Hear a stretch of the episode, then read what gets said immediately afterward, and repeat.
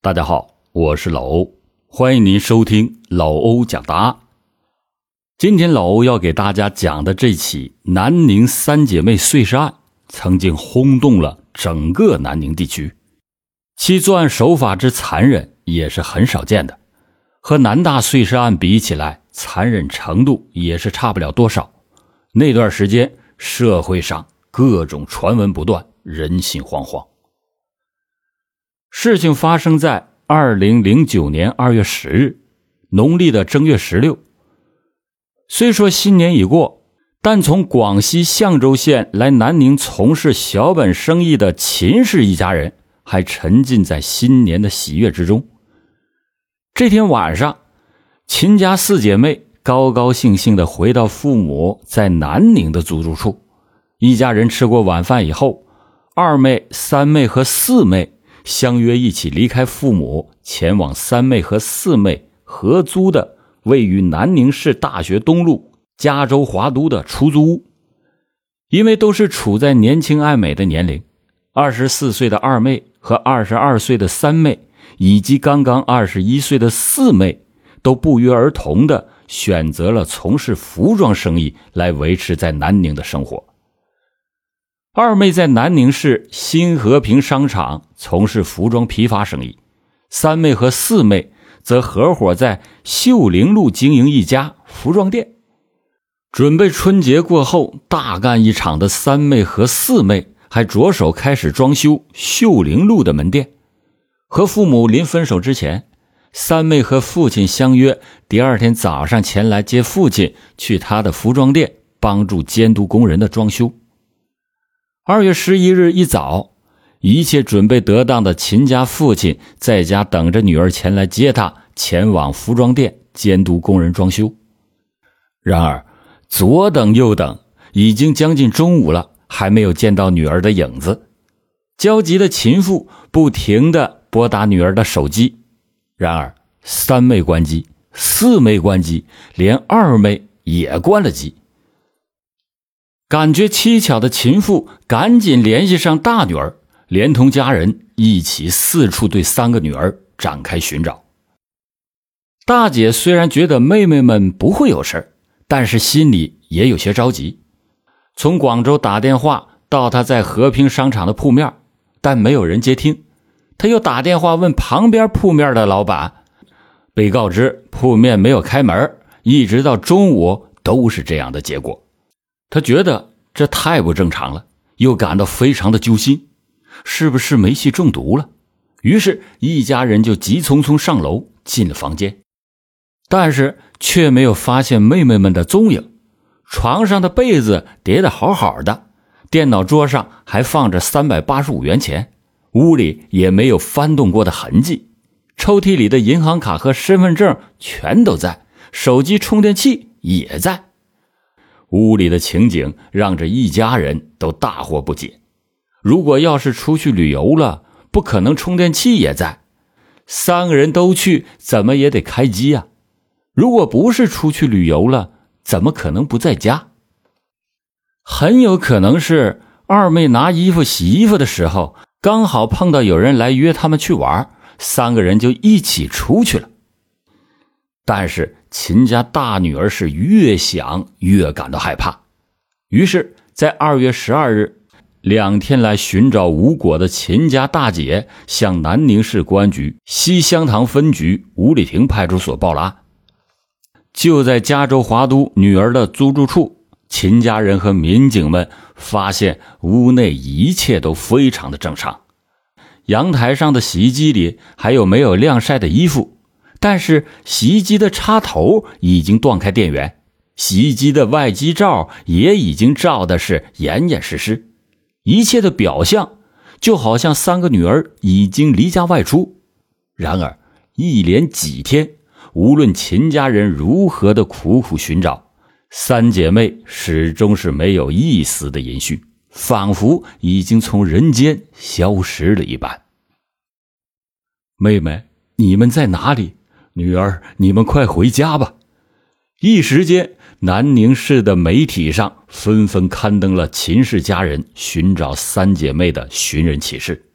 大街小巷中，人们茶余饭后议论的也是秦氏三姐妹的神秘失踪，各种传闻猜测充斥了网络世界的各个空间。秦家人在忍受痛苦的同时，还要忍受来自外界的各种流言蜚语。事件能够浮出水面，是因为在二零零九年二月十六日的下午，正在南宁市良庆区金象社区阳光新城小区施工的民工郑某、谢某，在路过后山工地的时候，闻到了一阵阵的恶臭，他们就走上小山去查看。发现山下的水沟里散落着两袋东西，臭味就是从袋子里散发出去的。两个人随即向警方进行了报案。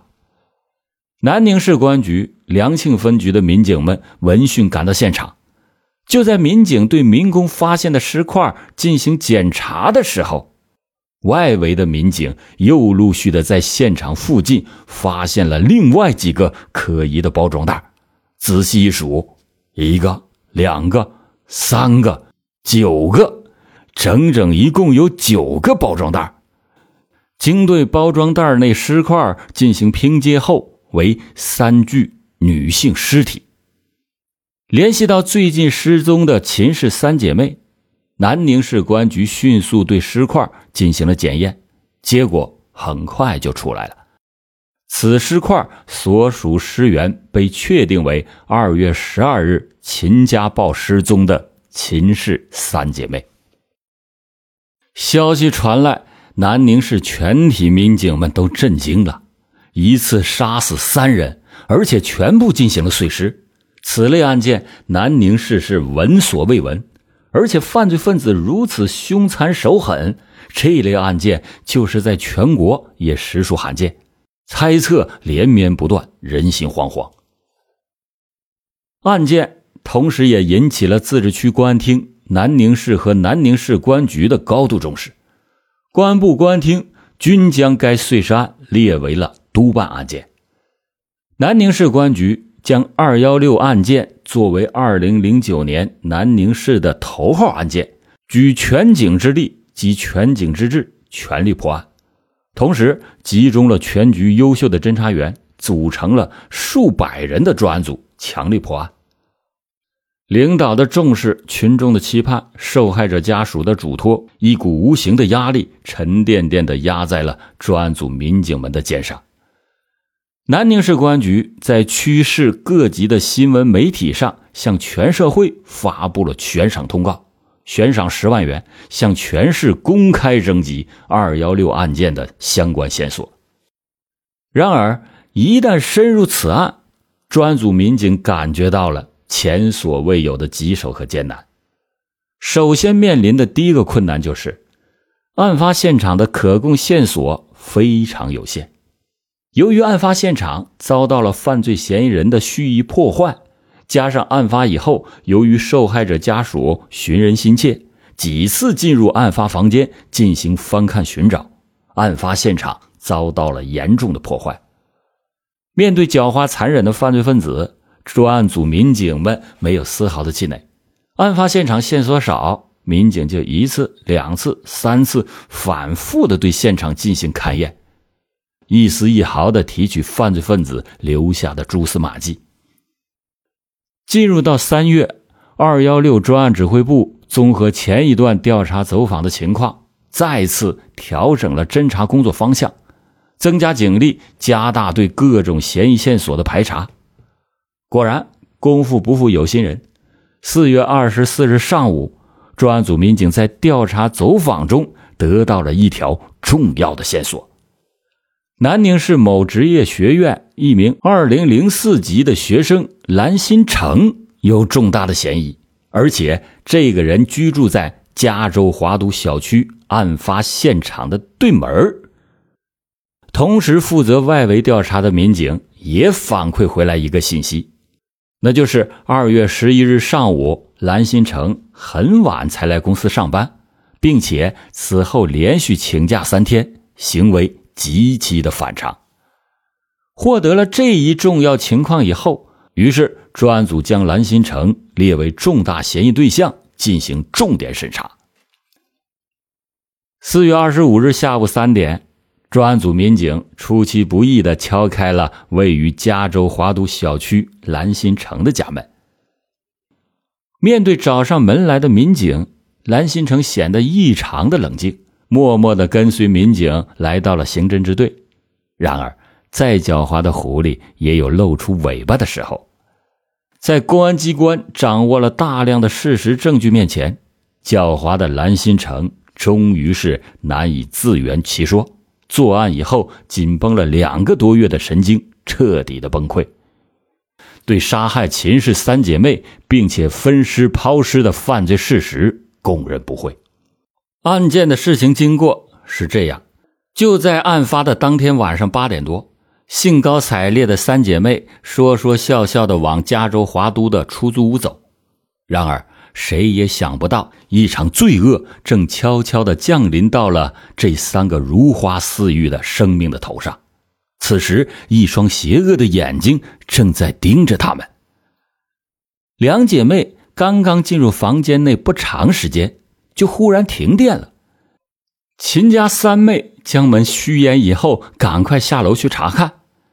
就在这时，一个黑影趁机窜进屋内，随即将房门关上，用刀捅伤了坐在家里的秦家四妹。秦家四妹隐约的看出黑影好像是对门的邻居蓝心成，黑影又威胁说不许发出声音。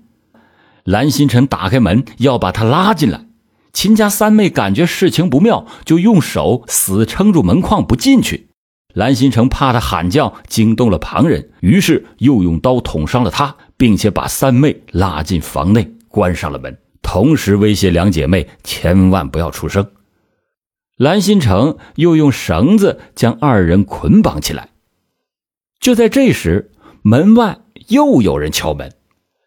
这次来的是秦家的二妹，她抱着一堆衣服来两个妹妹住的地方，要用洗衣机洗。